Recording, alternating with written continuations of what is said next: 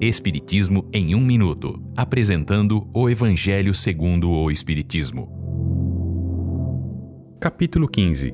Fora da caridade não há salvação. O maior mandamento.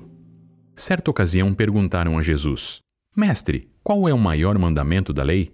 E Jesus respondeu: Amarás a Deus de todo o teu coração, com toda a tua alma e de todo o teu entendimento.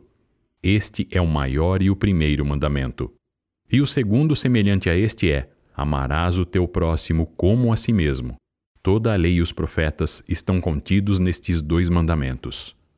Nesta passagem do Evangelho de Mateus, Jesus ensina que a caridade é o único caminho para a salvação, o egoísmo e o orgulho para a perdição.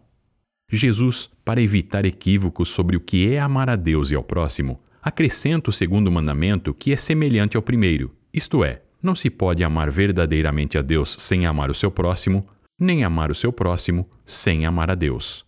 Portanto, tudo que é feito contra o próximo é feito também contra Deus. Todos os deveres do homem se resumem nesta máxima: fora da caridade não há salvação. Esta é uma livre interpretação. Livro consultado: O Evangelho segundo o Espiritismo, de Allan Kardec, edição 3, em francês. Visite nosso site www.vidaespiritismo.com.br.